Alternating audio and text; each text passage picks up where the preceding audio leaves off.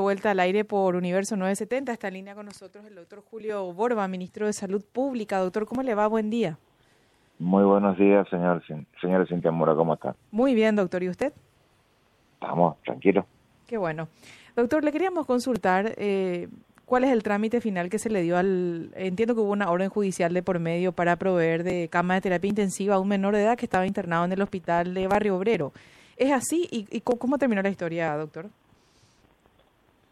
De por sí no son, o sea, a ver, eh, el chico fue derivado posteriormente al segunda disponibilidad de cama, ¿verdad? Nosotros normalmente eh, tenemos un sistema que es el CEME, donde los médicos de cualquier centro asistencial llaman a solicitar cuando no tienen disponibilidad de cama de terapia y o para cualquier otra especialidad que no que requiera el chico que no haya dentro de ese hospital para ser trasladado a otro centro asistencial. Si es terapia intensiva, actúa inmediatamente el CEME y la dirección de terapias intensivas que tiene un, un coordinador y varios, varios auditores que se encargan normalmente de buscar la disponibilidad en el sistema de salud. ¿verdad?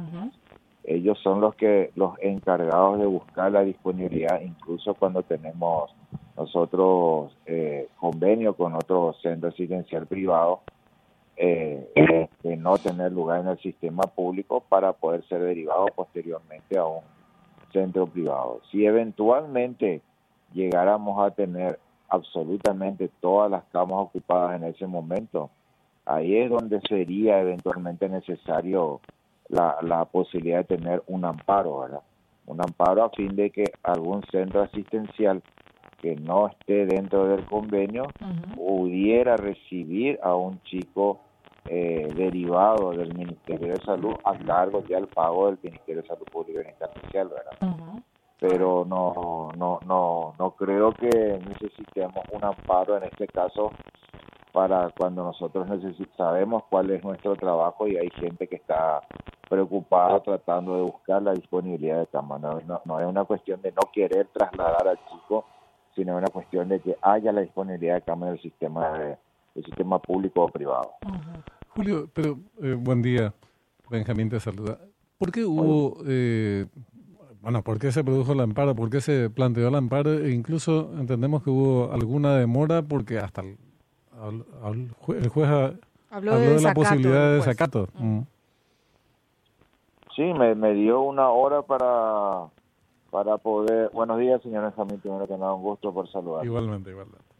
Eh, sí, me daba una hora supuestamente para poder encontrar una cama disponible. yo no, no voy a desconectar un chico para, para cumplir esa orden, eh, Benjamín. Eh, es, un poco, es un poco extremo, decir, extremo, un, plazo muy breve. Por decirlo de alguna forma, ¿verdad? a mí me, me, chocó también el, la, la orden eh, y no es la primera vez lastimosamente, vuelvo a repetir, no es una cuestión de que no querramos hacer, si es por, si es por mí, si es por toda la gente que está trabajando intensamente en esto, si tenemos la disponibilidad de cama, lo hacemos inmediatamente, por supuesto, pero no es una cuestión de que en una hora vamos a, a fabricar una cama, ni mucho menos, ¿verdad? Claro. ¿Qué, qué, hospitales privados o qué centros asistenciales privados son los que forman parte de este convenio? Nosotros tenemos convenio actualmente con dos centros privados, señor Benjamín, y, dependemos exclusivamente de la disponibilidad, como le dije, disponibilidad, de la preparación, de un montón de, de factores que tienen que darse para que nosotros podamos trasladar efectivamente al chico.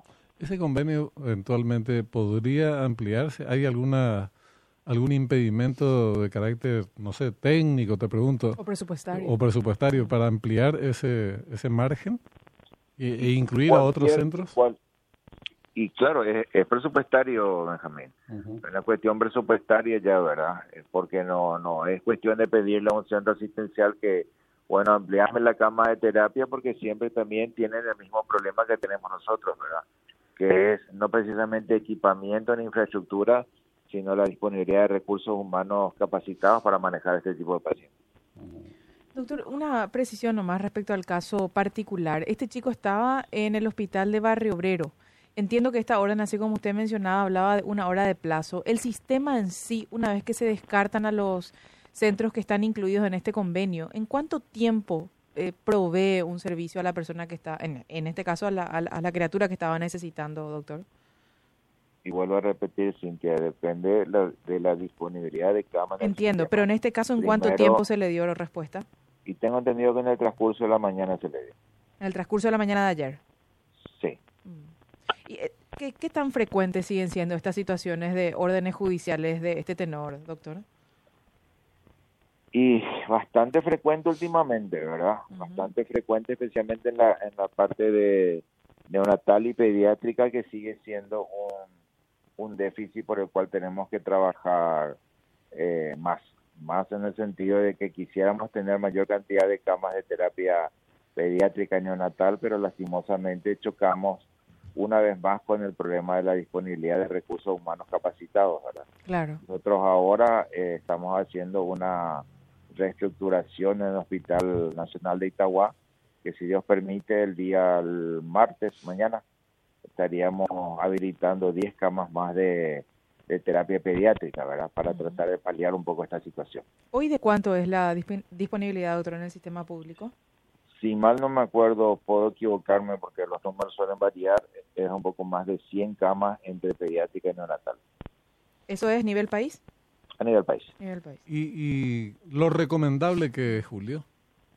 Y es mucho más, Benjamín, es mucho más lo que estamos necesitando todavía considerando el alto, la alta cantidad de niños prematuros que están naciendo todavía a nivel país. ¿Cuáles son las cabeceras, si, si recuerda, doctor, y si, tiene el dato preciso, cuáles son las cabeceras departamentales que hoy definitivamente no tienen un servicio y tienen que ser trasladadas hasta, hasta el más cercano? Mira, por, por, darte, por darte un ejemplo, Cintia, voy a hablar específicamente del que me acuerdo ahora, que tengo a, la punta de la lengua ahora. Sí. Eh, la terapia pediátrica, por ejemplo, hasta hace tres años tres o cuatro años teníamos solamente en, en Capital y Central, ¿verdad? Sí, sí, recuerdo esa situación. nosotros habilitamos las primeras terapias pediátricas del interior en Itapúa y en Alto Paraná hasta ahora. Tenemos Solo Itapúa y Alto Paraná. Sí, tenemos pendiente todavía en otros lugares, pero vuelvo a repetir, chocamos con el problema del recurso humano capacitado que quiera ir a trabajar al interior del país. ¿Esta advertencia de denuncia por desacato llegó al Ministerio de Salud en este caso, doctor, o fue solamente una advertencia por parte del magistrado? Tengo entendido que llegó, Cintia, según me comentó el director de asesoría jurídica. O sea, ¿te denunciaron entonces por desacato? No, o sea, denunciar no sé. No, la advirtieron. Ah, la, la, advertencia. Cumplió, te voy a declarar desacato. Sí, sí, sí. ¿Sí? Bueno, doctor. Una, una, falta para completarme. Eh, Pepeña completadita, como dice mi mamá. El desacatado ministro de Salud. El desacatador. no, no es una cuestión de no querer cumplir. No, se entiende. Claro, una situación eh, espantosa. Una, una, cuestión bastante complicada donde te aprieta, ¿verdad? Nosotros necesitamos tener la disponibilidad de No es una cuestión de no querer, querer hacernos, de querer hacer, queremos hacer, queremos darle la rápida respuesta a todos para poder cumplir y que realmente el chico tenga la posibilidad de vida ante todo, ¿verdad? Claro. Julio, una, una última cuestión, eh, aprovechando la comunicación, yo le perdí la pista totalmente a qué es lo que, pasó con, cómo terminó el tema COVAX y las vacunas que no, no se reembolsaron, se reembolsó, ¿cómo quedó esta historia eh, con las vacunas COVAX que finalmente no las utilizamos, Julio? Yo, o sea, volver a historiar es largo. No, sí, sí, el final te estoy pidiendo. bueno, pero hay que entender el contexto, ¿verdad? Mm. Eh, yo vuelvo siempre a repetir que COVAX nació con una muy buena intención para que haya una distribución equitativa de vacunas a nivel mundial, mundial ¿verdad? Que los países, tanto los países del primer mundo como los países menos agraciados, con menos posibilidades, pudieran tener vacuna al mismo tiempo en el mismo momento, ¿verdad?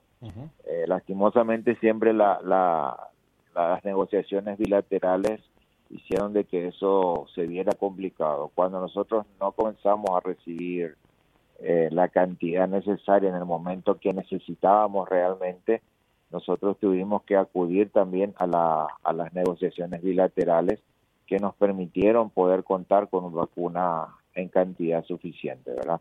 Por, eso, por eso hicimos negociaciones tanto con, con Astra, con Pfizer y con, con Moderna, que es la que actualmente seguimos contando, ¿verdad? eh, bueno, con COVAX no recibimos la cantidad que necesitábamos, pero como consecuencia de eso solicitamos, bueno, la devolución efectiva de, de, ese monto. Eso venimos negociando desde, desde el año pasado. Sí.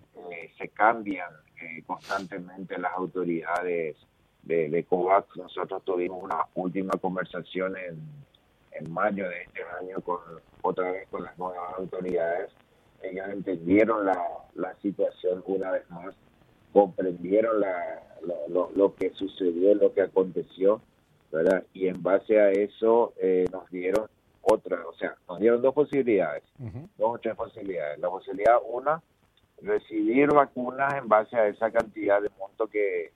Que, nos adeuda, sí, que quedó, sí. quedó, pendiente. Mm. Tajantemente la respuesta fue no de nuestra parte considerando de que hoy tenemos suficiente cantidad de vacunas y tenemos todavía acuerdos pendientes con los acuerdos bilaterales que tenemos, ¿verdad? Eh, o sea, sería irresponsable de nuestra parte recibir más vacunas de las que necesitaríamos. Entonces, eh, pedimos entonces la, la forma de evolución, de alguna forma de evolución, por lo tanto, nosotros también enviamos a Procuraduría General de la República a fin de tomar las cartas legales y si corresponde, ¿verdad? Ellos nos dieron una factibilidad de solución ahora, una nueva, con la cual vamos a estar esperando esperando respuesta. ¿Y, ¿Y esa en qué consistiría, Julio?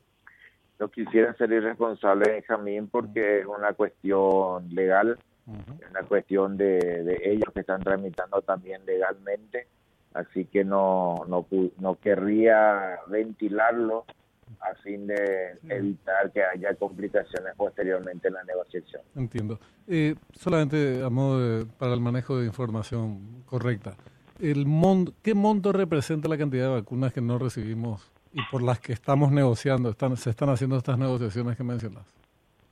monto un poco más de 5 millones de dólares.